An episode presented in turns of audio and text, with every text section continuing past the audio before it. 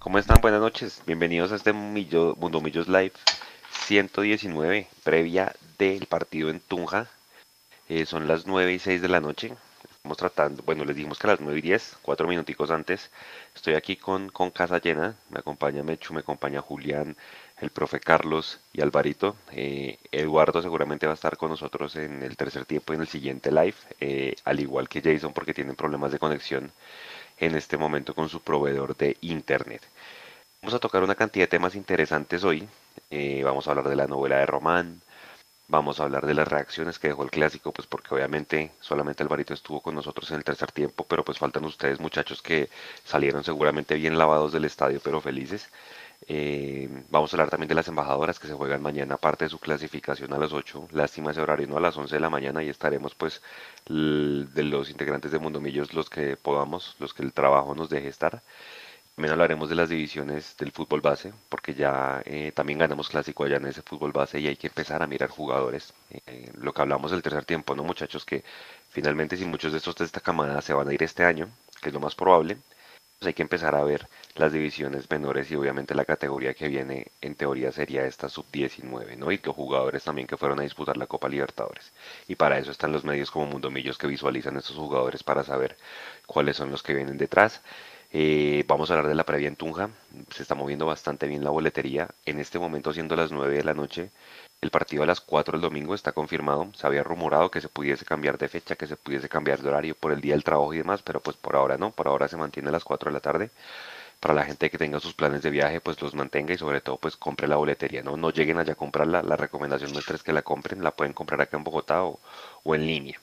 Y bueno, temas varios también ah, que han surgido en las últimas horas. Entonces les voy a dar la bienvenida a mis compañeros. ¿Qué hubo, Julián? Bienvenido a este Mundo Millos Live. ¿Cómo está? Buenas noches, Juanse, y buenas noches a todos y bueno, buenas noches a todos los que nos ven hoy. No, bien feliz, feliz por ser, ser 120 veces papá del hijo. Ya. Carlitos, profe, ¿cómo está? Bienvenido. ¿Cómo le fue en el estadio? ¿Se lavó? Yo, Juanse, buenas noches para, para Alvarito, Mechu, para Julián y, Nico ahí en el apoyo de Mundo Millos. No, vea que no, eh, alcancé a llegar antes de que lloviera y mi puesto en Oriental es debajito del, del balcón de Oriental Altas, entonces la lavada fue a la salida, la verdad. Bueno, eh, Alvarito, Alvarito estuvo con nosotros el tercer tiempo, ¿cómo le fue? ¿Cómo, cómo le ha ido en esta semana, Alvarito? Semana larga de, de, descanso y bueno, de recuperación para muchos jugadores, ¿cómo va? Bien, bien, hola muchachos, a los oyentes, televidentes, muy buena noche, buena semana, creo que es, es curioso, ¿no?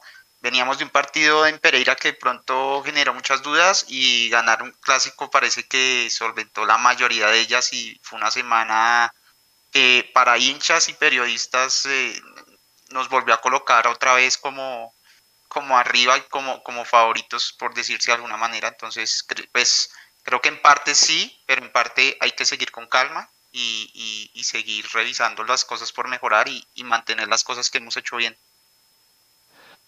Chu, eh, la pelea es directamente con el Tolima por ese punto invisible del primer y segundo lugar. Buenas noches, Juanse, Carlitos, Alvarito.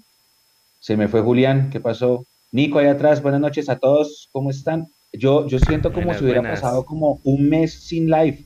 ¿Cuánto, ¿Hace cuánto no hacíamos programa? ¿Dos semanas, sí o no? Como dos semanas, sí, hace rato. Hace ocho días estábamos en, en Jaguares, ¿no? estábamos en, entre los Jaguars sí, yo siento como si hubiera pasado, o sea, casi le digo feliz año a Carlitos, casi le digo feliz año a Alvarito. Yo, como al tercer tiempo no me puedo conectar, sí ha pasado tiempo. Todos buenas noches. No, no, a mí no me parece que, sea con Tolima, es los tres, Tolima y Nacional. Eh, afortunadamente Nacional pinchó contra Caldas y podría pinchar el sábado en el Clásico, porque va a jugar contra el mejor local del campeonato. Entonces, eh, ahí está, ahí está. Eh, ojo con ese Tolima, ojo con ese Tolima. Hizo la proeza de ganarle con pelados a Alianza Petrolera para no soltar la punta y lo de ayer en Brasil. Ese equipo viene fino. ¿Ustedes le vieron algún partido a Anderson Plata en Millonarios como el que se jugó ayer en Brasil? Al principio, ah. tal vez. Yo creo que Anderson Plata y Rafael Carrascal son de esos jugadores que uno dice, fue pucha, a mí me hubiera gustado tenerlos de pronto un poco más maduros en mi equipo, ¿no? De pronto no sé si los tuvimos muy biches o en el equipo que estuvieron no encajaban, pero escucha, sí, es eso. Yo creo que les faltaba madurez a muchos jugadores y Millonarios le ha pasado mucho eso con los jugadores. Yo creo que también, por ejemplo, el rompecorazones, como es? Rangel también pasó, Viche. Eh, ¿Cómo? Rangel. Rangel, Rangel. Rangel, sí, Rangel. Es un jugador también que pasó y después la rompió. Yo creo que también hace, hace parte de eso de que los jugadores llegan muy, muy antipolo. Otro jugador que no, no pegó, pero después sí jugó mejor. Entonces, jugadores así que, que llegan aquí y, y, el Sherman y que recuperan la madurez más adelante y aquí no, no alcanzan a brillar. Eso va a ser un Morelos, mismo Dorlan Pavón. ¿sí? Dorlan Pavón antes de llegar a Envigado estuvo acá cuando estuvo Morelos en, el 2007. Eso va para un programa. Porque, porque Carrascal también. Imagínense. Es que eso va para un programa, eso va para un programa entero, eso ahí lo tenemos que hacer en algún momento. Bueno, muchachos, vamos a empezar con el tema más harto, y digo más harto pues porque obviamente deberíamos estar contentos, somos líderes y todo el tema, pero pues hay que tocarlo. Andrés Felipe Román. Hombre, una cantidad de versiones, lo que hemos incluido acá como, como equipo de trabajo, a la gente que nos está viendo y pues también para que interactúen, ahorita los vamos a leer, es, yo creo que hay una parte muchachos de la historia que no nos han contado, ¿sí? pues porque obviamente hay que contrastar versiones, ¿no? La versión de Millonarios, que por ahí entre semana el doctor Peláez publica un trino donde Gustavo Serpa le dice que que efectivamente ya no va a contar con él, que es un tema de principios, un tema de, digamos, de sí, Oiga, sí, y todo el mundo ahí sí sale a creerle a Serpa, ¿no? Es lo que he pensado con eso. O sea, piden opiniones de ese tweet. O sea, Serpa dijo, no, que Román se va, yo no sé qué. Y ahí todo el mundo, sí, sí, sí. ¿Y porque ahí sí le creen a Serpa de una? De ahí sí, ahí sí no entiendo. Entonces, entonces, claro, está la otra, que un medio de comunicación, creo que fue DirecTV, dice, no, es que le ofrecieron el 300%, ¿sí? Entonces ahí que, y que Nacional, mejor dicho, está ahí latente a ver qué es lo que pasa. Y pues por el otro lado, eh, dice el empresario, pues, quien también fuimos a contactar, pues que no le han dicho nada, que por un lado dicen que el empresario no aparece, pero por otro lado dice Guillermo y Julián, que ahorita estuvieron hace un rato en vivo, que que el empresario estuvo hasta hace cuatro días en Bogotá, pero que están súper rotas las relaciones, que lo del 300% de salario es pura paja, que realmente solo ha habido una oferta y no lo han y no los ha convencido. Y entonces hay otra otra versión por allá que dice que es que en Millonarios dicen que es una tendinitis, pero del otro lado dicen que es un trauma no sé qué, que no consiguen las versiones, que el jugador no quiere jugar, que se está haciendo el lesionado y que usted sabe que cuando uno dice me duele, ¿quién le dice usted que no le duele? ¿Mm? Pues, hay los mm. miles de exámenes, pero pues si usted dice que no. Entonces, bueno, hombre, eso es un tema bien harto, bien delicado, pero muchachos, su opinión del tema de cada uno súper concreta y ahorita la gente que nos diga, o ¿qué, ¿qué, sienten que está pasando si ya efectivamente ya no nos hacemos la idea de contar con Román y ya no lo vamos a ver de aquí al final del semestre, Mecho? Yo pienso que hay una parte de la historia que falta. No sabía lo de, lo de la lesión, es decir, Román sí tiene una lesión, lo que pasa es que no se sabe qué es, ¿cierto? Según lo que le acabo de entender. Exacto. Ok. Bueno, eh, si es así y el jugador está lesionado, Alvarito, usted sabe más que yo, si, el, si llega el 30 de junio y el jugador está lesionado, tiene que renovarse el contrato, ¿cierto? Sí. Sí, eso es como cuando, porque es que está lesionado, en ese caso es como estar incapacitado. Estar incapacitado, que de cuenta como cuando las damas se embarazan.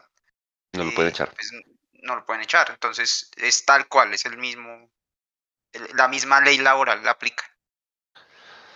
Ok, bueno. entonces en ese orden de ideas, eh, hoy Leandro puso una, una, una, frase que les enseñan mucho a los estudiantes de periodismo que dice, si su mamá le dice que lo ama, vaya y, vaya y, compruébelo, una cosa así. Eh, entonces, hay una nota en mundomillos.com en la que están las dos versiones. Está la versión del empresario, a quien entrevistamos y él dice, a mí nadie me ha dicho nada, y está la versión oficial del club, en la que dicen que se han venido teniendo varias negociaciones y que, que nadie no ha querido aceptar. Entonces, una de las dos partes, o las dos partes, están diciendo su, su, su, pedacito de mentira. Hay un pedazo de la historia que no sabemos, y si está relacionado con esta lesión que me acaba de decir Juanse, puede ir por ese lado. Entonces, tocará esperar a ver al 30 de junio. ¿Qué tal, qué, tal es la lesión? Profe, ¿usted qué dice? Ya no contamos con él y, no sé, también siente que no nos han contado una parte de la historia y, de qué lado está, de Román, de Serpa, ¿cómo la ve? Su opinión del tema. Yo creo que lo más desacertado que pudo haber hecho Gustavo Serpa fue haber dicho eso en este momento del campeonato. Porque ahorita nos tenemos que concentrar en el equipo, en buscar el punto invisible, en los cuadrangulares y, y esas declaraciones él perfectamente le pudo haber dicho a, al doctor Peláez, eh, estamos mirando cualquier, cualquier evasiva y no mover ese tema ahorita cuando el equipo tiene que estar desconcentrado. Eh, y con todo lo que se ha movido, yo no me imagino que pase esto, que él se tenga que quedar y le tengan que renovar por la lesión o que simplemente lleguen a un acuerdo y él se quede. Eh, la verdad, creo que ya no me gustaría porque el ambiente para él sería totalmente hostil. Yo creo que el ambiente es bastante hostil. Por lo que he visto, obviamente, pues uno sabe que Twitter no es medidor de absolutamente nada. Pero, y eso de hecho se vio en el estadio. Me dicen que mucha gente ahí en Occidental, arriba en el tercer piso, me hecho que mucha gente saludando, aplaudiendo a Perlaza, que vuelva pronto y toda la cosa. Y uno va y mira las redes y entonces nadie quiere a Perlaza, que se vaya. Que, eso, es un, un, tema bien, bien interesante, el tema de las redes con lo que pasa en el, en el estadio. En, medio del aguacero, en medio del aguacero, bueno, eh, Carlos y, Alvarito, ah, Julián también estuvieron en el clásico.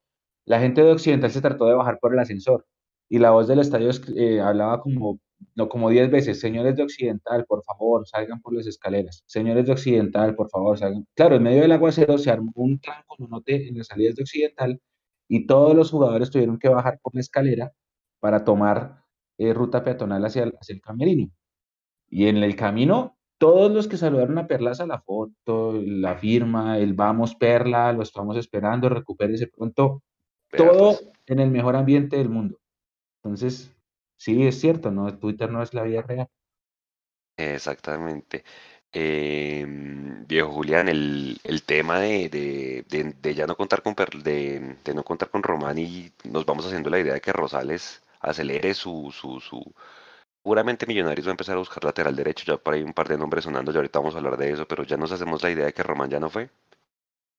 Yo la verdad espero que, que, que, lo de Andrés Felipe Román se pueda eh, definir mejor, o sea, siento que si hay un vacío con este tema entre la hinchada, eh, la verdad me preocupa mucho porque lo que decía el profe, o sea, ya hay mucha hostilidad, ya digamos que eso empieza a dañar el camerino y ahorita lo que más necesita el equipo es paz, tranquilidad y llegar con la mejor alza hacia los cuadrangulares.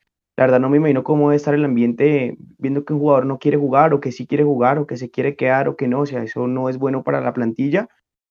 Eh, pues es que, Juanse, o sea, tengo dos posiciones, la del corazón y, y, pues la racional. Y la del corazón es que ojalá Andrés no se vaya porque pues se supone que Andrés es hincha de millonarios, es formado en nuestra casa, o sea, tiene algún sentimiento de pertenencia por nosotros, entonces, pues, ¿por qué no? Ojalá se pueda quedar y por lo menos que se vaya campeón o que se vaya por lo menos por la puerta grande, dejándole algo a Millonarios y más que todo Millonarios a la hinchada que siempre lo respaldó y, y como le hemos dicho, ¿no? Si Gustavo Serpa hizo algo bien digamos, administrativamente fue el tema de Andrés Román, de respaldarlo, cobijarlo y darle todo el espaldarazo que necesitaba en el momento más difícil quizá de su carrera. Y pues la parte racional, pues no sé, es más percepción. Eh, yo sí siento que Andrés se quiere ir y, y, es un tema más de representante, pero lo que más me desilusiona es que pues Andrés ya no es un niño y, pues está mal influenciado o, quizá mal aconsejado Juanchi. Y por la parte de Rosales, ojalá Rosales dé bien, o sea, jugó muy bien en el primer tiempo en el clásico, ¿no? Ya, se viene eh, reiteradamente amonestando muy rápido, pero de resto, pues cumplió y Morelo no vio ni una, ¿no? Saludo para Wilson Morelo. Sí, eh, y Alvarito, ahí para cerrar con usted su opinión del tema y Nicolita, si quiere vamos a saludar a la gente para que la gente nos diga también, venga, ¿de qué lado está? O sea, el lado de Serpa diciendo efectivamente aquí lo ayudamos y pues si, si, si no se quiere quedar, pues que se vaya, o del lado de Román, donde efectivamente no le están ofreciendo lo que él pide, pues porque obviamente ya, ¿cuántos años tiene Román Mechu? 27. 25, 27. 27. No, pues claro, ya, ya tiene que dar el paso. Ese es el punto ahí, digamos que, que y, lo escribí en algún, en algún magazine, eh, eso es un movimiento que se está dando a nivel mundial, ¿no? Los jugadores ya eh, es cada vez más difícil que, que, que, renueven sus contratos y prefieren salir libres. De hecho, por ejemplo, Nacional ahorita tiene ese lío con, con se me fue el nombre, el volante de marca. Con Baldomero Con Baldomero, todavía no renueva. Entonces, eh, es algo pues que, que, está pasando cada vez más. Eh, yo no ataco a Román con eso de que él no quiera estar. Me pongo en mi posición, por ejemplo, en una posición, eh, cualquiera puede estar muy contento en su trabajo, pero si siente, puede, puede sentir que puede estar mejor en otro sitio. Y creo que la edad como lo nombraban ustedes ahorita, es, es, la edad propicia para él querer de pronto ensayar, eh, mejorar su situación en, en, otro país. Entonces, creo que lo que podría estar pasando es que el, digamos, el representante está tratando de ubicarlo en otro, en otro país en una mejor condición, sabe que es mucho más fácil hacerlo si es libre. Y pues creo que hasta el mismo Millonarios lo dijo, se lo escucha Camacho, creo que él, pues él está esperando para tomar una decisión dentro de las opciones que tiene. Yo creo que si él se queda en Millos, no creo que se quede obligado ni nada, sino yo creo que él, eh, es, él está bien acá y quiere estar mejor. Simplemente es eso y creo que eso es normal casi que en cualquier profesional. Eh, lastimosamente creo que sí ha sido un poquito mal manejado eh, por parte y parte. aquí no hay santos y no, no, no hay, creo que ahí, ahí voy a hacer un, una tibieza, pero yo no me voy con ni del lado de Román ni del lado de Serpa. Creo que ambos han, ambos han, han tienen ahí su, su pecado.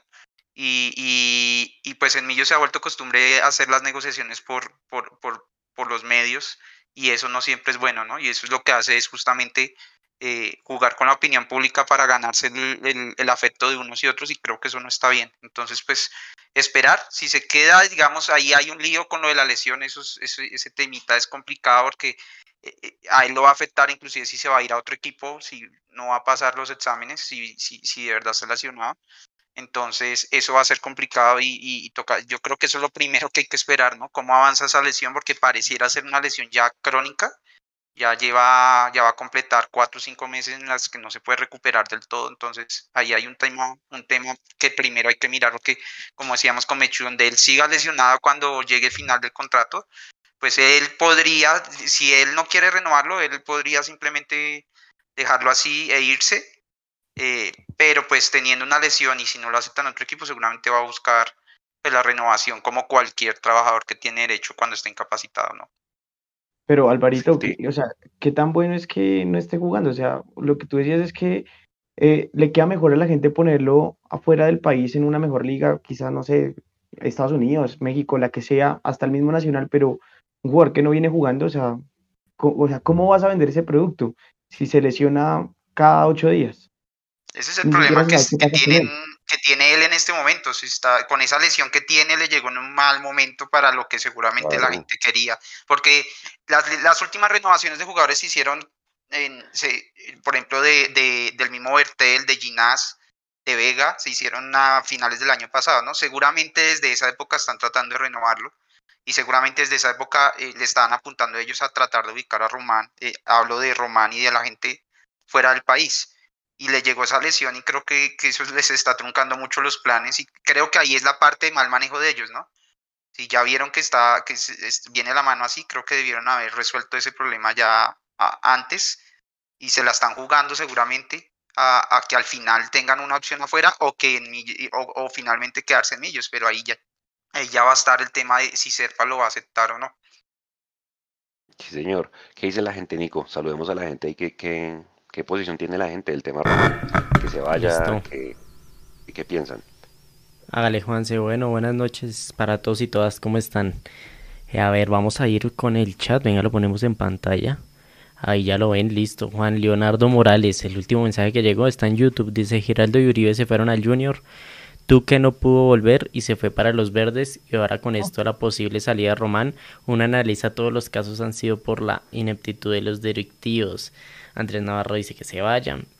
Carlos Carvajal dice Rosales ha jugado bien, es llevarlo poco a poco. Jesús Figueroa. Brian Blandón todavía pertenece a Millonarios, pregunta. Eh, creo que no. Sí, sí, sí. sí. hasta octubre. Octubre, hasta octubre que se le vence el contrato. Juan Carlos Camargo, si Román se quiere ir, puertas abiertas, ¿será problema de la dirigencia? Pregunta. A ver, ¿qué más hay aquí? Eh, Millonarios y el hinchada lo apoyaron en ese momento, ya si él no quiere estar acá, pues muchos éxitos. Juan José Rubén Durán, Román ya de salir de Millos no quiere estar y ahí, no, quiere estar ahí y obligarlo es tener un jugador que no va a rendir, lo mejor es que se vaya. A ver, eh, ¿qué más opiniones tienen aquí? Hay varias opiniones sobre el caso Román. Amanda Rojas. No hablemos mal de Román. Él es una persona libre, puede hacer lo que quiera. Ojalá le vaya bien donde vaya.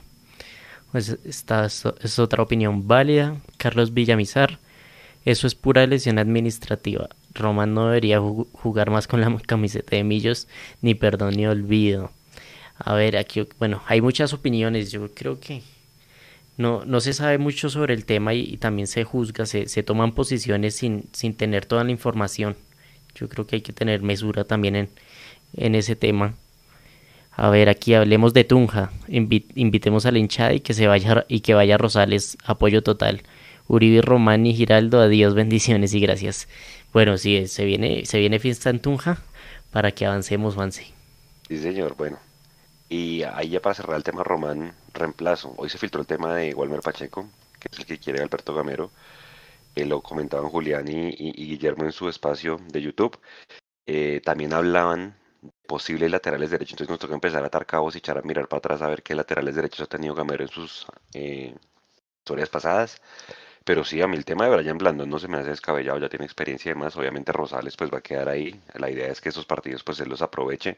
Yo siento igual que Perlaza, seguramente cuando se recupere pues Gamero le dará ahí la, la confianza, ¿no? Pero si ustedes tuvieran que pensar en un nombre para reemplazar a Román, ¿en quién pensarían? Ya para cerrar el tema Román, profe Carlos.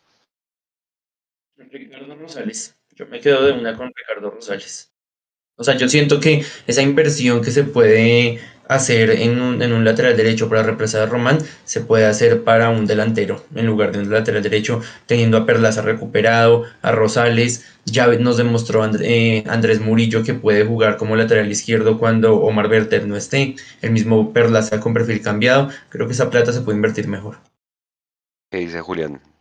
Igual Rosales y le buscaría pronto otro para tener ahí. Igual toca buscar otro. Yo trataría de traer a Blandón, o sea, decirle como que, bueno, venga y juegue el segundo semestre, pero es que Mecho sabe que yo tengo una habilidad por Bello de la sub-19, o sea, o sea, ese muchacho, o sea, no es por desmeditar a Rosales, pero ese muchacho es mucho más que Rosales, lo que pasa es que no ha tenido eh, roce en primera división, pero, pero estoy de acuerdo con el profe, o sea, siento que para el segundo semestre y porque Elvis Perlaza todavía no acaba contrato, es bueno apostarle a Rosales a ver si puede en realidad dar y si tiene eh, el el punch, con qué jugar para, con la camiseta de Millonarios, pero sí subiría a, Bello o trataría de decirle a Blandón que viniera a jugar el segundo semestre a ver qué es lo que tiene. Dice Alvarito. Sí, yo también me la juego con Rosales y buscaría, le buscaría espacio al, no sé si Bello es el mismo que estuvo en la Libertadores Sub-20. Sí, es el mismo. es el mismo, sí, a mí yo lo vi ahí, me pareció, me pareció un jugador interesante que puede empezar a tener más espacio y, y, y sobre todo por lo que decía el profe, si es una cuestión de, de, inversión limitada, eh, es mejor invertir adelante en este momento, ¿no? Creo que atrás podemos, Rosales ha mostrado cada vez, cada partido que juega lo ha hecho mejor. Entonces, eh, obviamente tendremos que analizarlo al final de, la temporada, cómo le terminó de, ir. Pero si es a hoy, yo me la jugaría con, con con él y con el de la sub-20 con Bello y pues ahí está Perlaza seguramente va a seguir. A mí la verdad no, últimamente no, no lo he visto muy bien. Antes yo pensaba que era un, buen suplente porque puede cubrir ambas bandas, pero últimamente no ha estado muy bien. Entonces, mm, digamos que yo le buscaría más espacio a, Rosales y al, de la sub-20, pero pues ahí está también Perlaza. Dice Mechu, ¿a quién traería o quién buscaría? Yo me voy por la misma línea de Carlitos con un asterisco. Cuando yo vi jugar a Brian Blandón, Brian Blandón era volante ofensivo. Entonces yo no lo he mm. visto como lateral. Entonces no puedo hablar de cómo le ha ido en Fortaleza porque no voy a mentir, no he visto a Fortaleza jugando. es que él es muy carrilero. Sería una incógnita. Eh, sí, me voy con la misma línea. Si hay de invertir, hay que traer un delantero. Bueno, vamos a ver qué pasa con Román. Es una interesante novela. Yo creo que todo el mundo está expectante, pero ya el ambiente está bastante hostil, la verdad. Y creo que. Hay que traer un extremo derecho a ver si alguno se consolida. A ver si alguno se consolida, porque, hombre, eso es, a, a, eso voy, Nico. Gracias. Hago un paréntesis. Junior le ganó a Oriente Petrolero. Seguramente seguirá primero. Es, es la obligación, yo creo, ¿no? Que tiene Junior allá. Ganarse ese grupo. Fluminense se va a caer. El técnico se fue ayer. No sé si ustedes vieron, muchachos, Abel Braga. Tremendo equipo que le armaron el equipo y creo que arreglaron y el tipo se fue, porque no van muy bien allá. Y el Cali está sufriendo. El Cali está sufriendo ahorita con el Always Ready. Con Always Ready. Lo que nos puso a sufrir a nosotros, yo creo que sí. Ese, Carlito se acuerda. Ay, ay, ay, ese viajecito a Bolivia. Jesús eh, Ya le estrelló tres palos. Ahí está Alex Rambal, Rambal, como le decían, de la de, de Central. También está jugando Tumacero, el que quería ver por acá, ¿se acuerda? Y ahí también juega el Kim Blanco, está de suplente. Y Gustavo Torres, un, delantero que era del América. Oiga, em, reacciones del clásico rápidamente, pues porque ya analizamos y demás, pero pues obviamente queremos escuchar sus opiniones, muchachos, y es como esa fue semana larga. Pues mucha gente dijo, claro, 120 veces papá y todo el tema que quiera. Sí, al final los dos delanteros hicieron gol, estrellamos un remate en el palo, Daniel Ruiz volvió a salir figura. Esa es una pregunta que les tengo. Si ya en este momento, porque Daniel Ruiz ha ganado un montón de premios de nosotros, también del jugador del partido de la I Mayor, ¿qué tan dependiente puede ser Millonarios de Daniel Ruiz en este momento? Y em, ¿qué trabajarían ustedes si fueran Gamero durante esta semana para mejorar? Porque hay bastantes cosas pues que obviamente es importante mejorar para ese digamos, de lo que se vio en ese clásico, por más de que ganamos, que esa fue un poco la, sensación que mucha gente tuvo. Arranco por Julián. Tus reacciones del clásico. Bueno, no, la verdad, feliz, o sea, pura noche de novela, ¿no? Lloviendo, un aguacero tenaz en Oriental. Salimos mojados. Eh, al principio siento que sí tratamos como de cancherera Santa Fe. Al principio a Millonarios un poquito lento, la verdad lo vi un poquito sonso. Se me, se me hizo raro que Santa Fe saliera a buscarnos porque eso no es común en ellos. Entonces, digamos que eso como que aturdió al principio a Millonarios, pero bueno, Millonarios ganó el equipo, ganó el partido como siempre se lo hemos pedido, ¿no? Con jerarquía. Hay partidos que son muy jodidos, tanto como con Santa Fe, con otros equipos que vienen, se nos cierran, tienen una o nos terminan ganando o nos empatan un partido cerrado y bueno, parece que las últimas veces nos está dando en los últimos minutos. Eh, siento que hay que trabajar un poco más lo de las bandas, o sea, a mí me gustan más los equipos que botan los laterales hacia arriba, obviamente hay que tener siempre cuidado, hay que tener prevención, pero sí, sí siento que hay que tener un poquito más de cuidado con la banda derecha. Eh, ¿Qué hay que trabajar esta semana? Para mí el titular tiene que ser o Andrés Gómez o Edgar Guerra o Igor Quiñones. Para mí tiene que ser alguien con vértigo, alguien que no le dé miedo encarar. Eh, siento que Richard Celis eh, perdió el puesto con Andrés Gómez, entonces siento que hay que potenciarlo más. Y no, digamos que el resto del equipo se comportó bien y nada, como siempre un mensaje, una, una mención de honor para Andrés Ginás que ah, definitivamente se hizo un partidazo en la parte de atrás. Profe, ¿usted qué haría que mejoraría durante esta, durante esta semana de trabajo larga de lo que se vio en el clásico?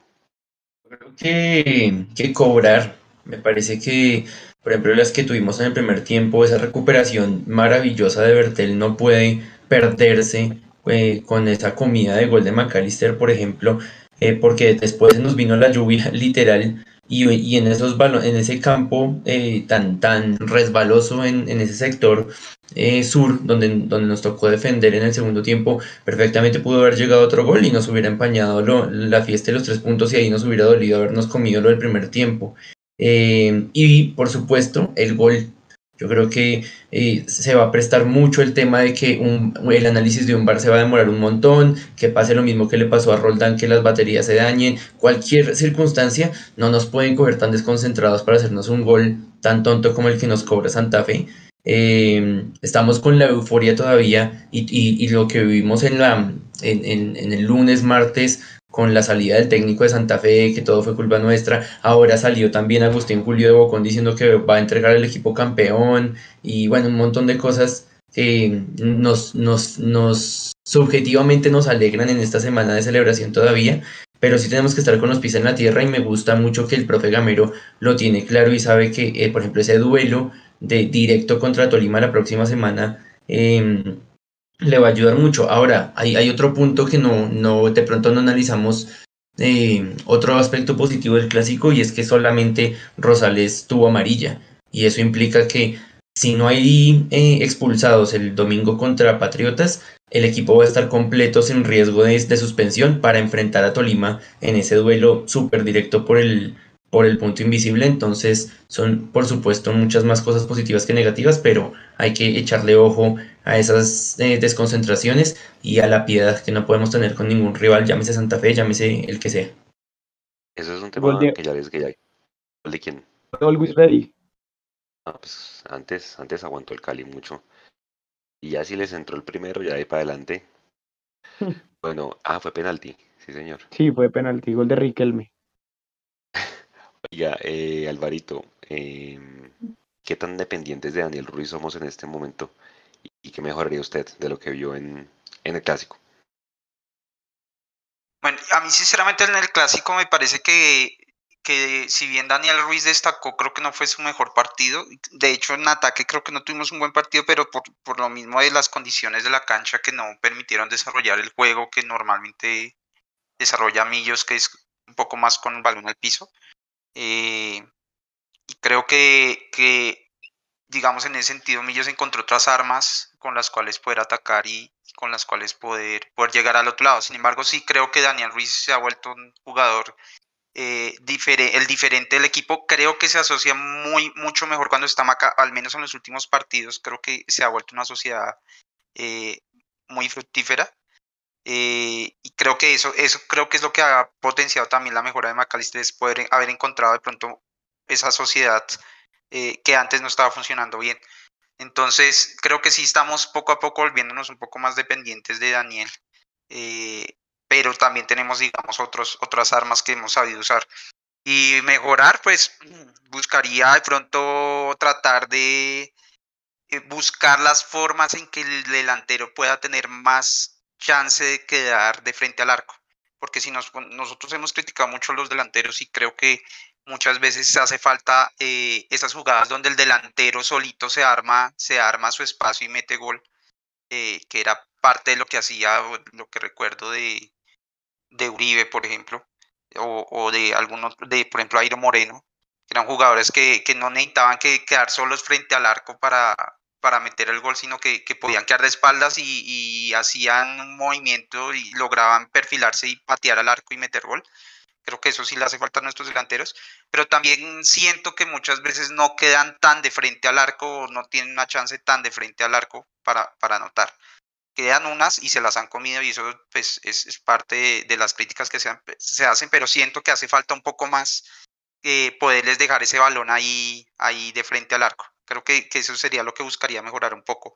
Eh, más allá de, de, de, poder, que es difícil, ¿no? Eh, aprender a jugar también no solo al pie, sino también cuando toque jugar al, un poco al pelotazo y al hoyazo y a lo feo tal vez eh, eso hay que ensayarlo un poco porque sin duda habrá partidos donde, donde esa tendrá que ser la fórmula. No, Mecho, y usted para cerrar ahorita, Nico, igual, vamos con la gente que nos diga qué mejorarían de lo que vieron en el clásico, porque no los pudimos leer en el tercer tiempo, que nos digan ahorita, apenas Mecho nos cuente su opinión, qué mejorarían de lo que vivieron frente a Santa Fe. ¿Usted qué dice, Mecho, qué mejoraría durante esta semana? A mí, a mí me parece que el equipo no jugó bien el clásico, lo dije en la cápsula, pero también hay cierto que se desbloqueó algo, Generalmente cuando la hinchada hace la fiesta el equipo perdía o empataba y ese fue algo que se desbloqueó el, sábado ganando, el, domingo, perdón, ganando el clásico. Eh, eso hace mucho no pasaba, que con, tremendo estadio lleno y, y, el equipo cumpliendo el reto. Ante un Santa Fe que hizo lo suyo también, hay que darle su mérito. ¿Sabe qué hay que mejorar? Hay que poner a los jugadores, si, has visto, si han visto esos muñecos que son como cinco caritas que se ponen ahí enfrente del arco, yo pondría a los jugadores a cobrar una hora diaria tiros libres directos. Pongo esos muñecos enfrente y aquí, practicar el tiro. Porque mañana 29, para cuando los que van a escuchar este podcast, mañana 29 se van a cumplir 16 meses sin hacer un gol de tiro libre directo. El último fue el de Juan Desde Juan Camilo Salazar. Eso sí hay que hacer algo para mejorar. Nuestras jugadas de laboratorio, salvo el gol de Kia, no son sorpresivas. Bueno, ni, ¿qué dice la gente, Nico? Si las podemos ir leyendo, ¿qué mejorarían para el clásico? Y no sé, yo creo que las jugadas a balón para Millonarios sí han sido sorpresivas. Yo creo que eh, las de costado son, son, más peligrosas. Bueno, tiro libre directo sí, pero son más, son muy pocas las ocasiones que tiene Millonarios. Siempre tiene más de costado. Bueno, venga a ver aquí, revisamos el chat. Joan Spiduarte. Atención en las jugadas preparadas, así van varios goles que nos hacen. Carlos Carvajal debe mejorar los lesionados, más que todo Celis y pegar más de afuera. Carolina está aquí conectada, un saludo para Carolina y para Nati que también llega aquí, Nati Borges que se, que se conecta, Andrés García, aquí que se saludan todos los de la banda del Pocillo. Qué pena aquí me les meto otra vez en la conversación en vivo. Richard Millonarios, amigos de Mundomillos, hoy es mi cumpleaños. Feliz cumpleaños para Richard, que siempre está conectados con, siempre está conectado con nosotros en, en Twitch o en YouTube o, al tiempo. yo no sé cómo hace. Nicolás Enrique Salgado. Nos tienen tan traumados los directivos que pensamos de manera austera en lugar de, en lugar de decir que debemos traer dos laterales y un delantero de verdad.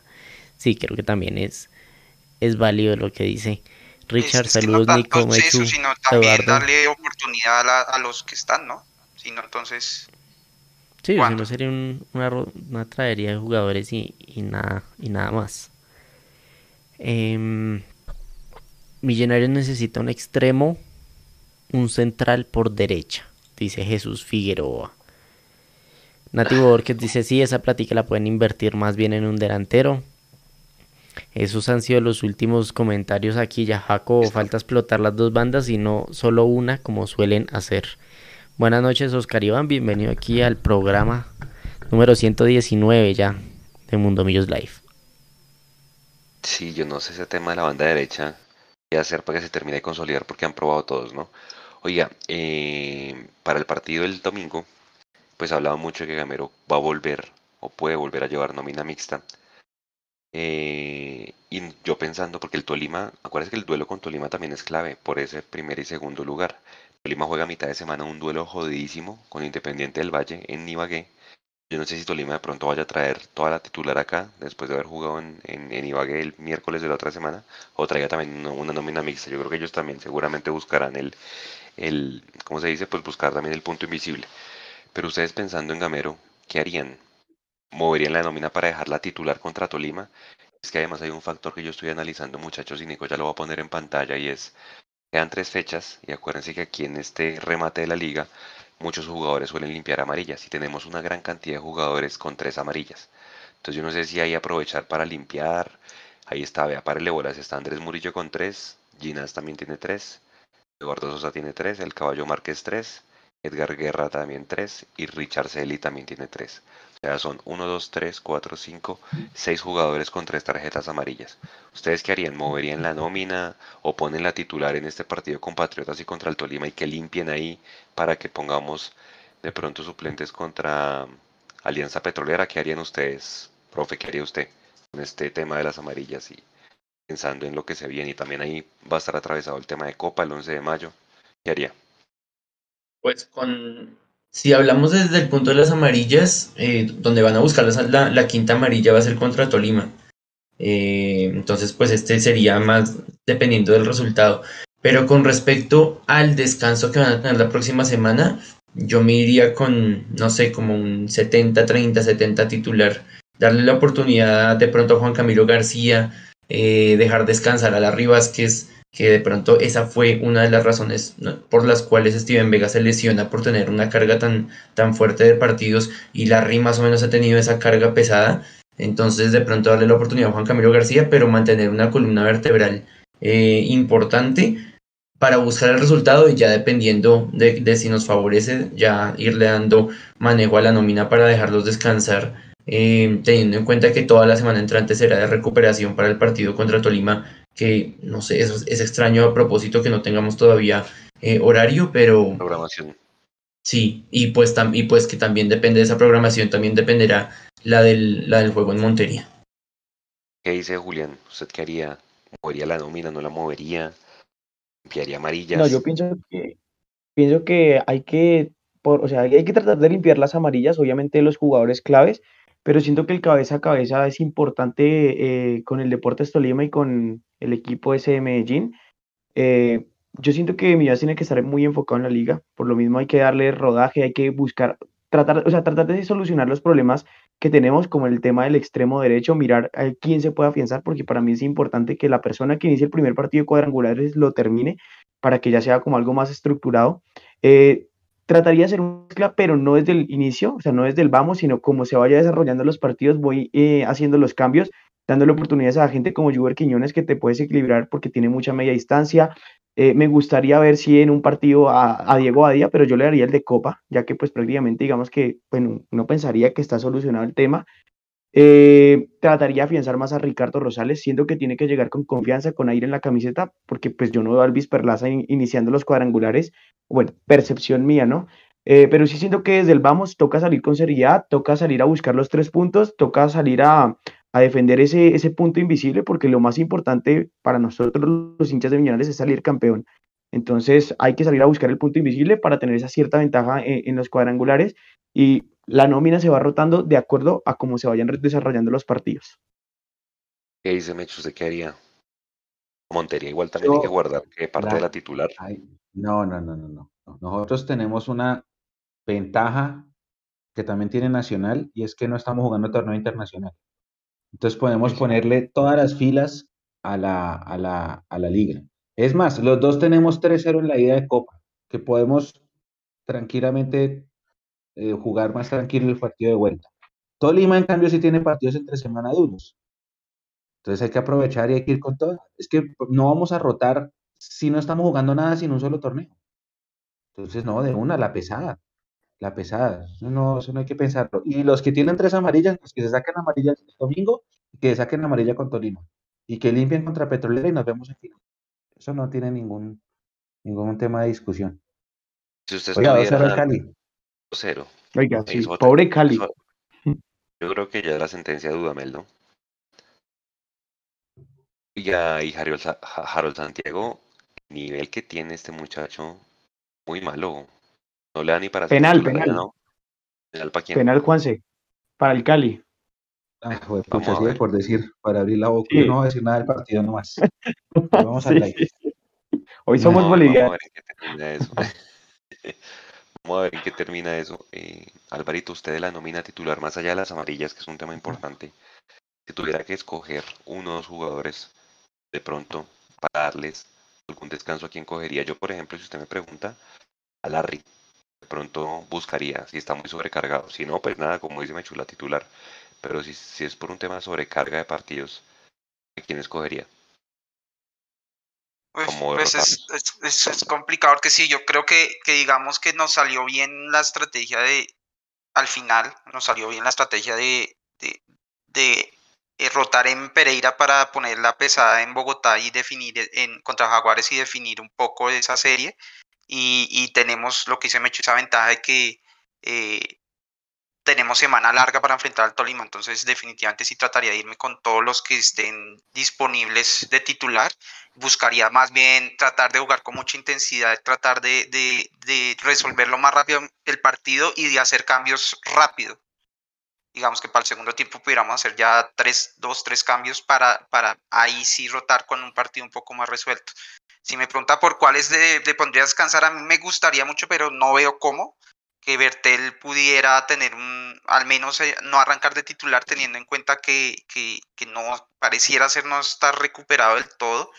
Eh, se hizo un partidazo para mí, figura en, en, el clásico, pero, pero al final él mismo pide el cambio eh, y, y, eso me lleva a pensar que tal vez requiera de pronto no un esfuerzo un poco menor al menos mientras llegamos a los a los cuadrangulares finales. Y sinceramente no sé cuál otro porque yo sé que va, eh, Larry descansó un tiempo en Pereira. Lo que le digo yo lo que haría sería tratar de que para el segundo tiempo si el partido ya está un poco resuelto sería uno de los primeros cambios que trataría de hacer para meter a, a, García. Eh, lo mismo Daniel pues es joven eh, pero Daniel es, es constantemente objetivo de las patadas del rival. Entonces, si lo podemos exponer un poco, un mm, poco menos en estas final de, de, la, del todos contra todos, pues, pues mejor. ¿Qué dice la gente, Nico? ¿Cómo movería la nómina? ¿Lo rotaría? ¿No la rotaría para el domingo? ¿Para Tolima? ¿Qué haría? ¿Qué dice la gente? A este ver, ¿qué dicen, ¿qué dicen en el chat? Ahí la pregunta que, que propone Juanse, pero yo estoy muy de acuerdo con Alvarito sobre el caso de Bertel. Yo creo que Bertel es un jugador fundamental y, y si está regresando de una lesión y si se puede, si se puede darle una pausa a Bertel ahorita que está apenas regresando sería muy bueno. Entonces, a ver, ahora sí. Eh, empecemos aquí con los comentarios. Andrés García, que rotar, ah, de acuerdo con rotar. Eh, Esteban Rodríguez, Nacional jugó hace poco en Tunja y, y metió harta gente. Millos tiene que ser siempre así. Eh, bueno, no entiendo ahí qué dice al final. Andrés García, que le digan al Mechu que los Giants se van para la B. hoy, hoy, fue, hoy, es el, hoy fue el draft, o sea, está todavía el draft en curso. El draft es la ceremonia en la que los equipos de fútbol americano eligieron los mejores talentos de las universidades para reforzar sus equipos. Y los Giants se reforzaron con dos, con dos buenos defensivos. Espero que pues no sea el mismo papelón del año pasado. No va a ser la temporada de sueño, pero que no es un papelón. Santiago Restrepo dice que un jugador bueno que no ha tenido suficientes oportunidades es García y que Millonarios debe ir por obligación por la Copa Colombia, dice Carlos Carvajal. Titular plena que viene dos semanas largas, dice Raúl Eduardo. También es... son las también, es, es, una semana larga realmente, ¿no? Es esta que viene, o sea, jugamos en Tunja, después en el Campín con, con Tolima y después entre semana con Jaguares. ¿Cuál es el fin de semana de elecciones, muchachos? Que ahí no hay fecha. creo que es después de la primera fecha de cuadrangulares, creo. ¿No es en mayo? 4 de junio. No, junio. No, eso es en mayo, espérenme. No, es en mayo. Es en mayo, es en mayo. Sí, es que ahí, descansamos. Sí. Mientras, mientras van averiguando qué más dice la gente, Nico, en el chat. ¿Alguna otra opinión? Son las elecciones presidenciales el 29 de mayo, si no estoy mal.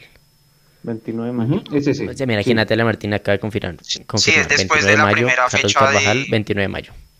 Esteban Rodríguez dice que, que, inviten a la gente a Tunja, tenemos que llegar. Eso hemos hecho en nuestras redes sociales, hemos estado eh, con toda la información de Tunja, tienen la información de la boletería, tienen eh, la previa, tienen toda la información. Mundo, las historias, también pueden ir. Ahorita les estaba poniendo imágenes de, ah, mira, y otra vez se las pongo, de, de cómo se llenan Tunja y de la fiesta que hay allá. Pues claro, invitadísimos. también va a estar Mundomillos. Vamos a, a, estar allá a buscarlos, a tomarles fotos. Entonces, eh, los que van invitadísimos también a, a, a buscarnos y, y, y, hacer material para, para toda la hinchada de, de, de Millonarios, Juanse. A ver, y una vez para entrar en el tema de, de, previa, tres tribunas, ¿no? Occidental, Oriental y Norte, seguramente todo el mundo va para Norte. Es la que es más económica, 50 mil pesos. Oriental creo que es 60 y 70. No, pero Oriental también se llena. Y eso al final va gente de todas las tribunas, porque la gente con niñas, las familias, toda la familia, toda la gente que va desde Sogamoso, desde Duitama, desde las poblaciones pues aledañas, acuérdense que eso es tierra muy azul seguramente se romperá récord. Eh, nosotros poníamos 14.800 fue el récord en ese partido. Ese que están viendo ahí, que fue el que gana 3-1 con Pinto dirigía a Millos. No sé si haya goles rapiditos, ¿cierto? En el primer tiempo nos fuimos 3-0, me acuerdo mucho. Dos de Marrugo. mucha gente, mucha gente entró al minuto 30. Mucha gente entró al minuto 30 y ya habían pasado los tres goles. Es que imagínense, o sea, la cantidad de buses, no, eso fue una locura. Vayan con tiempo. Si es a, las 4 de la tarde, sí, intenten llegar váyanse a las 10 de la mañana y preferible que almuercen allá. Eh, previa contra Patriotas, muchachos, pues Patriotas ya no tiene opción. Es un rival de esos que al final siempre busca enredar al rival. Patriotas no se va a la B porque existe el Unión Magdalena, literalmente, profe. Porque el Unión Magdalena está de último, Patriotas es penúltimo.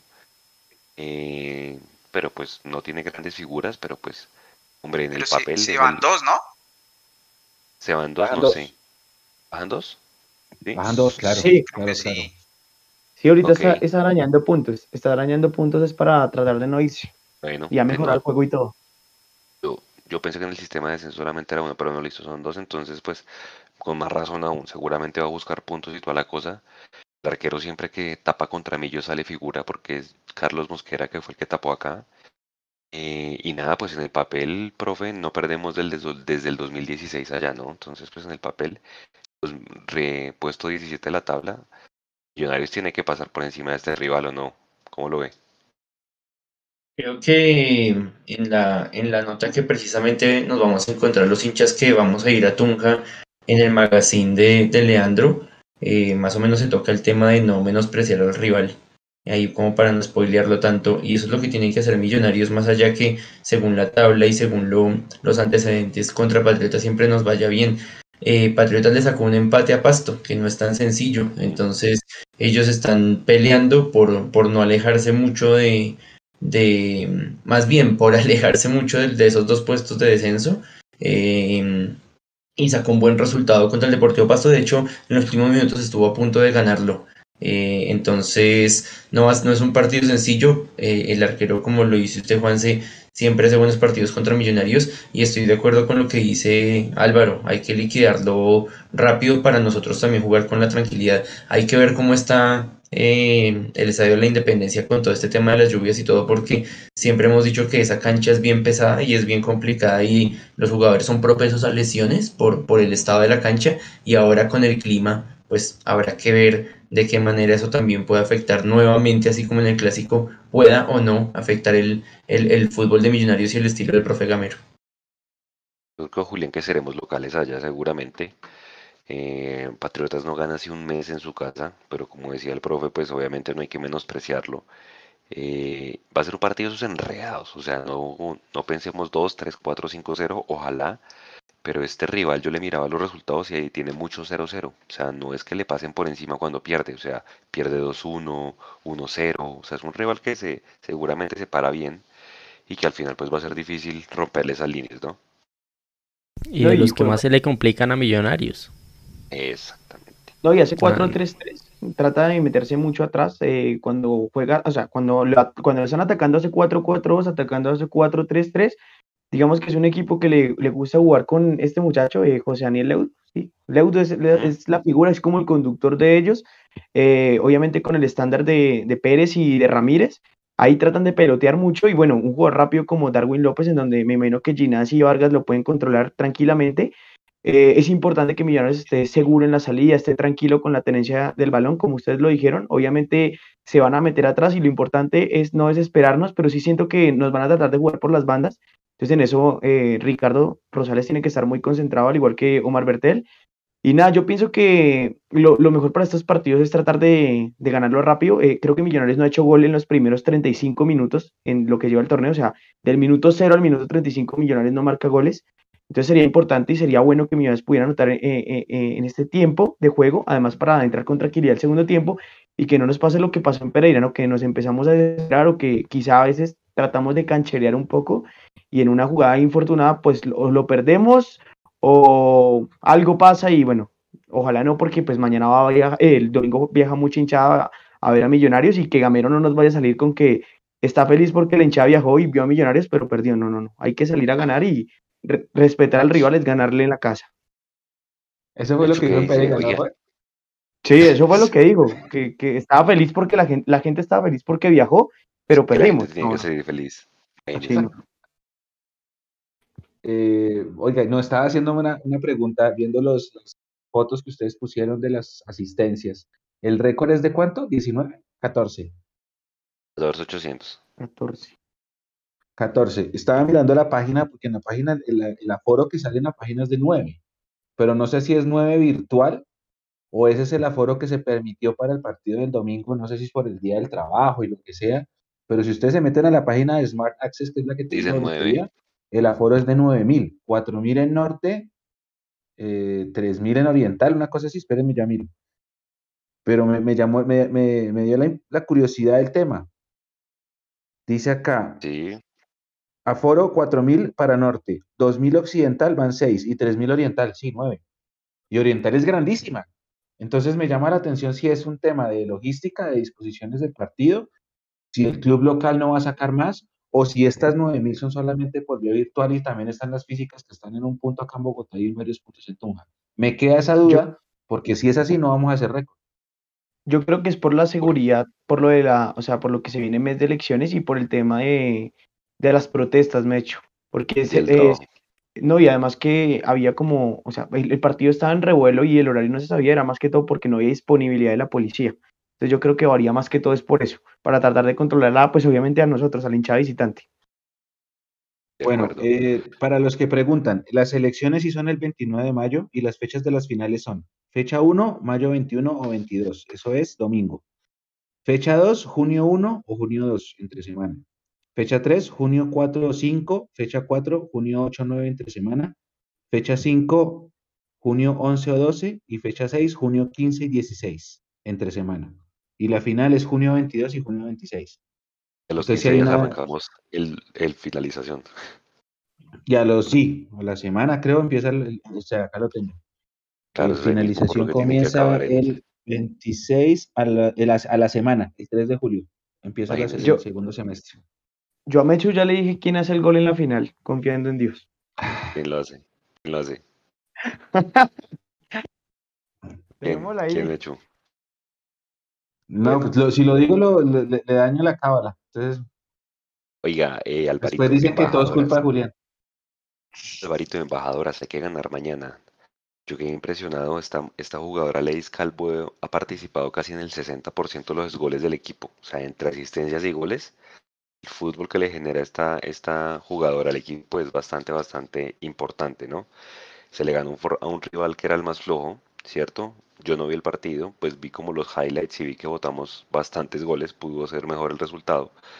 Esos goles al final puede que se necesiten, ¿no? Además contra un rival directo, ahorita hay que ganar, creo que tocará Villavicencio después, ¿no? Y se cierra con Cortuluá acá en. Bogotá. Exactamente. Eh, ¿cómo ve el tema del femenino, Alvarito? ¿Vio alguna mejora? Porque obviamente veníamos de perder tres partidos en línea y bueno, resultado necesario ganarle al Fortaleza y seguramente mañana también. Al Medellín no lo he visto jugar. ¿Cómo lo ven ustedes en el papel ese partido del femenino? Eh, no, digamos que Millos en, en general las, las chicas mm, digamos que venían venían muy bien hasta el partido con, con, con el Huila que perdemos en Bogotá digamos con un gol ahí al- en, en- un, en un tiro libre Eh, y después venían dos partidos que yo inclusive lo, lo, lo había dicho eran difíciles el Cali Santa Fe que, que igual siento que, que se, se, se lucharon bien pero pues evidentemente el rival tiene un proceso más adelantado y pues Oye, la arquera. nos superó. Y, y la arquera nuestra nos salvó de un papelón ese día. Sí, sí, la verdad sí, fueron, fueron rivales que nos superaron. eh, realmente, Huila de pronto no nos superó, fue un partido más parejo, los dos, los otros dos nos, nos superaron bien. Y afortunadamente con Fortaleza, pues ya se, se, se vio un partido donde, donde definitivamente la superamos y, y el equipo volvió a tomar esa confianza que tal vez se necesita para ya afrontar este final eh, con- contra el Medellín. Seguro será un partido parejo, pero siento que, que, que- o tengo confianza que, el- que lo van a sacar adelante y creo que, que vamos a estar en esas finales. Eh, y en estos partidos, digamos, me, me acuerdo mucho que contra Pereira estábamos en esta situación. Pereira estaba arriba de nosotros eh, y jugamos nosotros contra ellas allá en Pereira y les ganamos. Entonces siento que el equipo está preparado para afrontar estos partidos claves eh, y, y siento que, que podemos sacar un buen resultado. Profe, ¿Por qué no está jugando Sharon Ramírez? La pregunta, ¿Marjorie es la mejor portera que ha pasado por Millos en el fútbol femenino con lo que ha visto?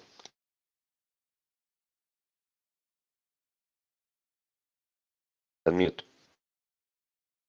Ah, pues que no sabía si me preguntaba mí, Juanse, Sí, sí. sí, sí. Sí, la, eh, Marjorie, yo lo, yo lo dije precisamente cuando se acabó el, el partido. Yo dije, Marjorie, en, en la poca historia que tiene en Millonarios Femenino, es la mejor portera que yo he visto en este equipo. Que Karen Murillo, Uf, es que lo que pasa es que Karen Murillo eh, es muy bajita y eso le, le, le- le costaba mucho en muchas jugadas. Y así como atajaba unas increíbles, también hacía unos goles también muy bobos. Yo creo que la seguridad de selección de, de Marjorie Sánchez la, la tiene, la pone allá un peldaño más arriba. Su merced decía que, que el tema del nivel de, de Ledis Calvo eh, y Ah, su en los goles, eh, yo me voy un poquito más para atrás y yo digo que ese equilibrio de Laura Bolaños es impresionante. Esa jugadora es también tiene, tiene una gran proyección cuando eh, maneja la defensa, maneja también la salida del equipo eh, y creo que esa columna vertebral, Aroca, Alonso, Mendoza, Sarmiento, obviamente Marjorie y, y Laura Bolaños, esa, esa columna vertebral está ahí quietica, ya que el profe eh, Álvaro Anzola mueva a veces con, con Viver Liderazgo, a veces mueva con... A mí no me gusta, por ejemplo, que ponga a, a Chacón por la izquierda. Yo digo que ella rinde mejores frutos o de 9 o de extremo derecho, pero cuando yo la veo por la por como extrema izquierda, yo no la veo tan clara y precisamente en el partido contra Fortaleza se pasa al centro y ¡pum! gol. Entonces, eh, yo creo que ahí el profe es donde varía adelante. Eh, pero de, de Laura Bolaños para atrás creo que ya está, ya está claro el tema. Y le sumo un partido más a lo que dijo Álvaro ahorita. Orso Marzo era un rival directo y Millonarios lo sacó adelante. Ojalá a diferencia del partido de mañana y ese horario espantoso que nos pusieron, eh, coincida el partido contra Cortuluá con el de Tolima. Y en ese doblete podamos volver a verlas. Es un, es un rival directo, muchachos. Aquí estoy viendo, Medellín tiene 21 puntos, nosotros tenemos 20. Y sí, para recalcar lo que usted dice, Carlitos, si usted quita Cali, Santa Fe y América, que son los que tienen proceso, Millos es el que menos goles tiene, solamente le han metido 10 goles en todas las fechas que van. O sea, de alguna manera sí va el buen rendimiento del bloque defensivo y pues obviamente el nivel de, de Marjorie. ¿Usted también concuerda, Mechu, que Marjorie es la mejor arquera que ha pasado por femenino? pero también es el equipo con menos goles anotados. ¿no? Sí. Eh, y yo siento que hemos votado mucho, Juli. No sé si usted ha visto los Ojo a partidos, esto. pero Medellín 21, Millonarios 20, Llaneros 18. Próximas fechas, Medellín mañana, Llaneros el miércoles. Dos rivales directos. Ahí se define todo. Después está Orso Marzo 18, Pereira 18, Tolima 18. eh, Orso Mar- eh, perdón, Pereira y Tolima tienen que descansar una de estas tres fechas que faltan. Y Nacional 18 y Junior 17. Atrás está Huila 16, de pronto que le alcance. Pero, por ejemplo, Nacional va a jugar ahorita contra Santa Fe. De pronto ahí le van a quitar puntos. Llaneros va a jugar con Equidad. Orso Marzo Huila juegan entre ellos. Junior Fortaleza debería ganar sin problema. Junior Tolima va contra Real Santander y América Cortuluá. Eh, yo siento que en estas dos fechas se puede estar definiendo todo, teniendo en cuenta esa fecha de descanso que tienen que tomar Pereira y Tolima, con menos puntos que nosotros, y teniendo en cuenta que los rivales directos también van a tener que jugar contra Santa Fe América y, y Cali, que están obviamente un escalón por delante. no se les Em, agarraron. Mechu, si Marjorie hace un buen remate de liga y le va bien en la Copa América, que va a hacer aquí en Colombia, que arranque. Chao. Otra vez vuelva y, vuelva y busque arquera y arme grupo para el otro año. Ese es un tema que seguramente hablaremos más adelante. Porque creo que la liga se acaba ya ahorita y no hay liga en segundo semestre, ¿cierto? Estoy equivocado. No hay, y muy seguramente los contratos se acaban ahorita. Entonces, Vuelva muy seguramente a Mar, no, y muy seguramente a Marjorie le van a buscar y le van a decir, oye, ¿tú en qué equipo estás? Y no, sin equipo. Ah, no, ven, firmas con nosotros y te vas libre. Y de- listo. O alguno de los que queda campeones ahorita para la Copa Libertadores. Puede pasar también, como se llevaron de acá. Ah, vamos, Bueno. a, a Libertadores vamos dos, ¿no? El primero y segundo. Esa puede ser la única forma de extender el... Contrato. Mm. Julián, eh, divisiones menores. Usted que vio la sub-19, ¿a qué jugadores toca a mirar Julián. con lupa? No, hermano. Me, me puse a escuchar, me puse a escuchar la, la- la narración suya y casi lloro, casi lloro editando esos goles. No, me partió Oiga, no, el corazón. es que, es o ¿Qué sea, pasó? no, la verdad es que Perdimos Maracaneiros 4-1 y le tocó, le, le tocó, le tocó el perdido que perdimos 4-1. Entonces, ¿ustedes escuchan la narración de Julián? No, eso es para llorar. No, es que la verdad, oiga, es que la verdad, o sea, si, si duele perder en el Campín, o sea, imagínense lo que duele ver perder a estos muchachos que se, pues en vez de, o sea, de salir puteando, perdón, no, pues sale- se ponen a llorar y obviamente, eh, digamos que Maracaneiros sí, sí nos pasó por encima en el tema de la sub-16, ¿no? En el tema de la sub-16 jugamos muy mal, pero bueno, no, hay que seguir haciendo el aguante. Este, este fin de semana jugamos contra eh, River, Boston River. eh, jugamos en Escoli, eh, quedamos terceros, está- estamos detrás de Canteranos y, y de Maracaneiros. Lo que me River. preocupa del equipo. Sí, lo que me preocupa de- del equipo del equipo de Felipe Santos es que ha ganado a todos los rivales chiquitos, pero cuando le ha tocado ir a salir a la casa, lo que fue con Canteranos o con Maracaneiros, la verdad eh, jugamos muy mal, muy, muy mal, y pues la verdad sí faltó un poco de actitud de los muchachos, tanto que el profe Felipe eh, los apretó, los apretó, los tuvo que apretar. También uh, eh, las complejidades de, de ser jugador bogotano, ¿no? Eh, muchos de esos jugadores vienen sobre la 80, sobre Suba o muy hacia el norte, y el partido era ya por, por allá saliendo hacia Mosquera, Dios mío, pues el partido, mira, se empezó el partido con 13 jugadores, casi juega con el arquero suplente, pero no- ni siquiera podía porque Breiner Quintana fue llamado a la selección eh, sub-16 de Colombia, entonces fue muy difícil el primer tiempo y, la verdad la hostilidad sí la sintió el equipo, la de los papás de, de los muchachos de Maracaneiros. Y la verdad sí arrugamos, arrugamos y bueno, son cosas de la formación, pero pues, estos muchachos pueden salir adelante si, si se enfocan un poco más, ¿no? Lo que pasa es que muchos se han dado cuenta y no es fácil ser canterano de millonarios. Y por el tema de la sub-19, pues es que ganar la Santa Fe es normal hasta en parques. Entonces digamos que les pasamos por encima y esa Pero ¿Contra quién sub-19, jugamos? la sub-19 Sí, contra Santa Fe. No, pero ahorita esa fecha que viene, ¿ya hay rival? Ah, jugamos contra Patriotas en Tunja también. Ok, ok. ¿Y es el, y es el domingo también? ¿O, ya no, no hay programación todavía? No se sabe. Estamos a la espera.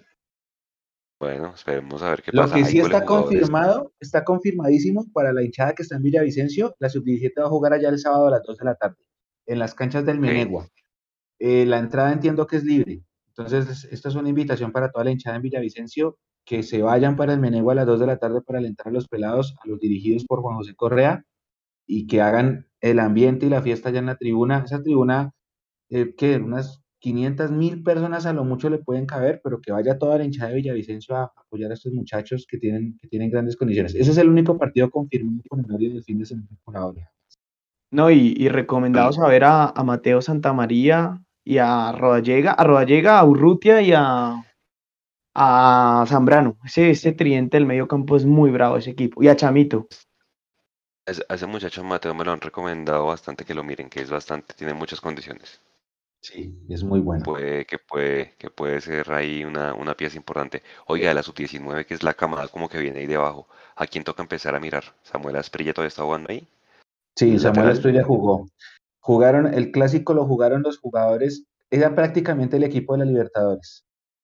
Ok. Prácticamente, porque el arquero no estaba, el arquero estaba, estaba, estaba Melesio, que fue gran figura en el segundo tiempo, sacó tres pelotas de gol cuando Santa Fe se nos vino encima. El lateral derecho es Bello, el lateral izquierdo Asprilla, estaba obviamente Becam David, estaba Carvajal, delantero centro. Arévalo. En el segundo tiempo entró Uñate, estaba Arevalo, estaba eh, Ramos. Rubén Ramos, El que hizo el gol. Entonces era prácticamente el mismo equipo de la Libertadores. El profe puso a los mejores nombres porque jugaban el clásico. Por ejemplo, Carvajal no había jugado ni Esprilla en todo el torneo. Esta es la tercera fecha. Y sí, partido bravo. Santa Fe opuso resistencia. En el segundo tiempo se nos vino encima. El arquero respondió a las tres pelotas que tuvo Santa Fe. Estuvo bueno, estuvo sabroso el clásico. Mechu, y, y yo creo que la, la hinchada puede estar tranquila. O sea, si se llegara a ir, Dios no lo quiera, Steven Vega, eh, Arevalo definitivamente es un excelente mediocentro, saca muy bien al equipo, eh, roba muy bien y el liderazgo de Arevalo es envidiable. La verdad es un excelente jugador para que también lo tengan muy en cuenta. Lo que pasa es que Millonarios tiene muy buenos mediocampistas y el tema de los laterales y los extremos sí, se, sí que se viene trabajando. O sea, se ve el fruto, ¿no? Empezó con Rivaldo, pero se han visto cosas muy interesantes en esas posiciones. ¿En qué categoría está jugando Gleifer, el delantero? Clayfer está en esa, pero no tiene, todavía está esperando su oportunidad, porque él está dos años Ese es un abajo. buen delantero. Ok. Ah, pero no le alcanza para la sub-17 todavía. No, ya pasó, él es, él es sub-18, entonces él está ahí en la sub-19, Ah, ok. pero esperando, aguardando su oportunidad, porque este equipo que viene a la Libertadores es la base. Y sí, Bueno. juega bien, juega bien. Pendiente, Este fin de semana son tres partidos, el, la 19 va a visitar a Patriotas, ese partido va a ser en un, en un pueblo cerca de Tunja. Eh, ya les digo cómo se llama ese pueblo, creo, porque cada es donde, donde Patriotas concentra. Señor, señor, señor. Cada vez que Mechu habla, hay gol del Cali. ¿No, ¿En serio? ¿Lo empataron? Sí, Los gol, dos. sí, gol No, del Cali. A ver, que metieron a espérenme. Teo. Bueno. Dice, dice, dice, dice. El municipio, acá está, es que acá está la información de Patriotas, dice acá. Eh, el equipo concentrará, mire, mire la información oficial de Patriotas, Departamento de Prensa, dice. Patriotas comenzará su concentración de cara al compromiso pactado por la fecha 17 en el Hotel Centro de Alto Arrendamiento Río de Piedras en el municipio de Tuta. Tuta es donde queda la sede de Patriotas, donde me comentaron. Entonces, creo que el partido de las 19 es ahí en Tuta. Dice, el plantel comandado por el profesor Boyacá dará inicio al entrenamiento a las 9.45 am, última práctica previa del juego. El domingo a la 1.45 se desplazará al máximo escenario del fútbol boyacense para el partido a las 4 y 5 pm. Entonces dan la información del hotel de concentración acá. Eh, están diciendo que tiene Jonathan Ávila, el jugador eh, defensa, dice fase final de rehabilitación. Jonathan Ávila Central es el único jugador que no estará habilitado por lesión para el partido contra Millonarios. Distensión grado 1 en el aductor del muslo izquierdo. Y bueno, acá está la información de boletería y está el protocolo de ingreso de medios de comunicación. Esto lo hicieron llegar a través de un, colega eh, allá en Tunja. Eh, a Harold le doy las gracias porque me, me, hizo llegar esta información que envía la oficina de prensa de Patriotas a todos los medios locales allá de Boyacá. Y allá ese partido debería ser ahí, el de la 19. Fecha no sabemos, hasta la única vez que jugó Patriotas jugó el sábado, pero pues hay que esperar. La 17 va a jugar en Villavo, 2 de la tarde confirmado el sábado, para la hinchada que vaya. Y la 16, que fue la que le tocó a Julián la semana pasada, va a jugar de local contra River Bogotá que es segundo, o sea, vamos terceros, el River es segundo. Eh, en Excoli el sábado, aparentemente, todavía falta pendiente la hora. el, 19 va primero. No, no, Maracaná va cuarto. El primero, el, el, el 19 va primero. 17 va, va tercero es segundo. O sea, ese duelo también es segundo contra tercero, el de Villao. Y el de, y el de las 16 también es segundo contra tercero contra River Bogotá y ese grupo se apretó. Está bueno, está bueno, está interesante la fase de grupos de los nacionales este año. Bueno, Julián que nos ha acompañado sabe, ya, se empapó, ya, ya se metió de lleno en el tema, está sabroso. Eh, este, este año está bueno, o sea, hay buenos prospectos y buenos partidos para que nos acompañen. Obviamente los partidos van a tener señal de transmisión por Facebook Live en, Mundo Millos. Eh, vamos a ver cómo, cómo repartimos todo, pero, pero la idea es estar en los tres partidos. Bueno, pendientes de las redes entonces. Compañeros, y tema para cerrar. ¿Quiénes son los ocho clasificados para ustedes? Barito, arranco por usted. ¿Quiénes se meten y quiénes se quedan por fuera? ¿Hay forma de poner la tabla? Eso le iba a pedir a Nico, si la puede poner. Yo había visto, eh, dudaba de la equidad, digamos, si, si lograba sacar el, un, un resultado en, en Tuluá, eh, creo que, que, tenía mucha chance y lo hizo, entonces creo que, que iba a estar. Entonces, pues creo que es, pues, Millos, Tolima, Nacional, Medellín, creo que ya están casi fijos. Medellín para mí está fijo. Eh, seguro se mete Junior. Eh, y los tres cupos se quedan ahí es Envigado que hay Once Caldas. Once Caldas entiendo que vuelve y juega con Nacional, me parece. ah, no, ya jugaron, ¿no? Empataron. Ya jugaron, 0-0. Em, y puede bajarlo un poquitico para ver quiénes están afuera. Es que quedó, fue el, el,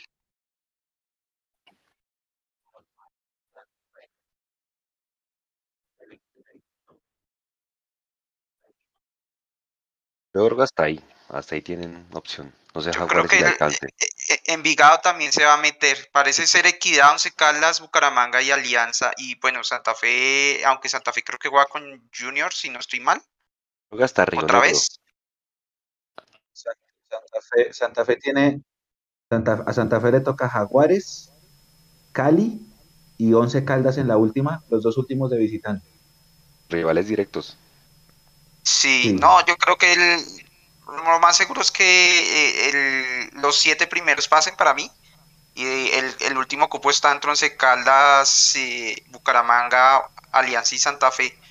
Seguramente eh, el sábado, creo que Once Caldas pueda estar. Creo que el se sábado queda así. Equidad Bucaramanga. Para efectos del análisis de todos los panelistas. El sábado va a Equidad Bucaramanga, que es duelo directo de local Equidad, ¿no? Y Equidad le ganó en Copa 2-0, ¿no? Sí, y va Junior en Envigado, en Barranquilla. También. Oiga, la América también, está lejos, ¿no? América ni siquiera sale la foto. Chao. Okay. América, chao. Está aquí, está a 5 puntos. Está a 5 del octavo.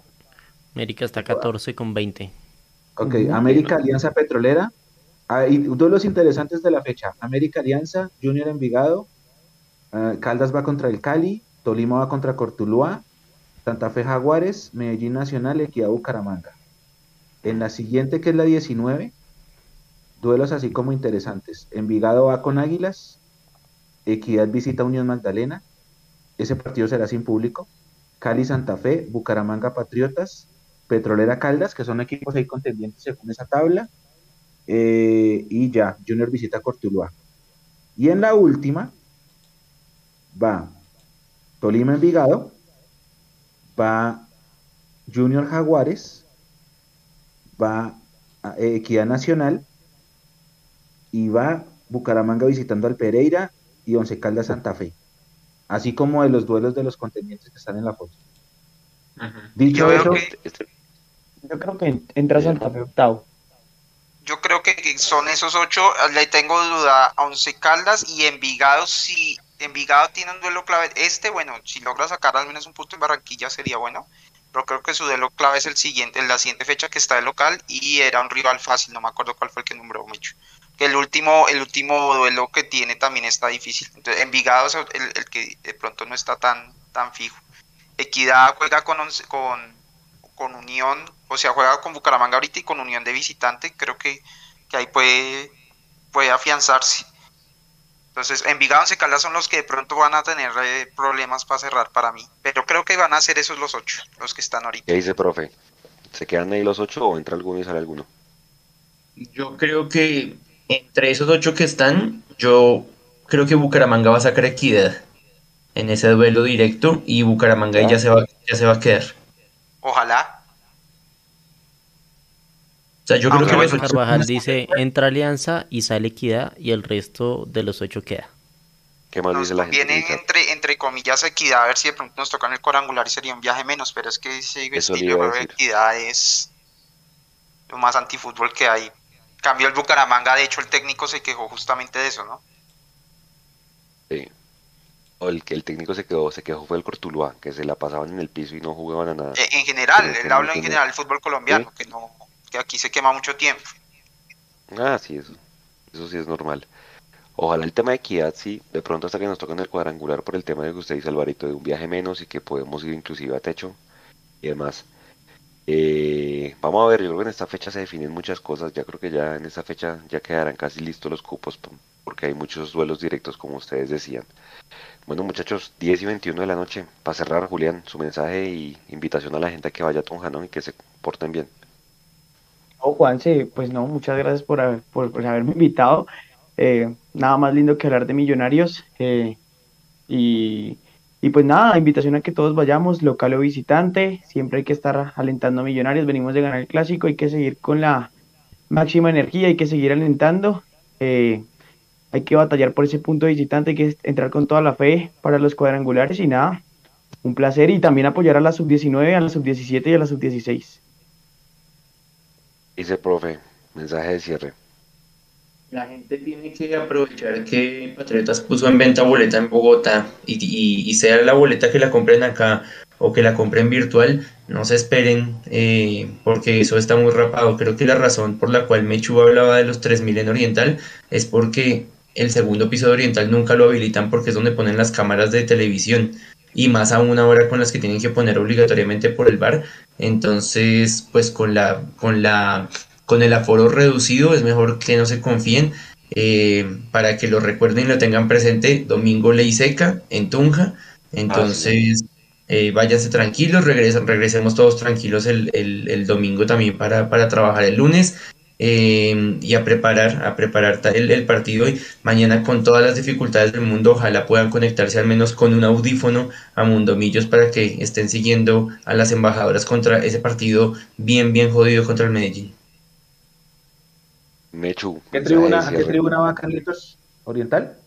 Oriental. Listo, para la foto. Eso, váyanse Eh, bueno, tiempo compañeros, yo, yo sí, ese es el mensaje. El mensaje es que si, si es como se está viendo en redes, que va a ir mucha gente, eh, la recomendación es que salgan temprano, que almuercen allá, y a- menos mal Carlitos nos recordó lo de la ley seca, que eso nos va a ayudar mucho, que se porten bien, que si hay mucha fila tengan paciencia, Les tocó nada. bien. y que alentemos todos juntos, que alentemos todos juntos, que, que el equipo viene bien, y que se ve el mismo comportamiento de Pereira. En Pereira el hinchada estuvo espectacular, cero roce, cero todo, y que todos podamos volver eh, sin ningún tipo de inconveniente y a tiempo.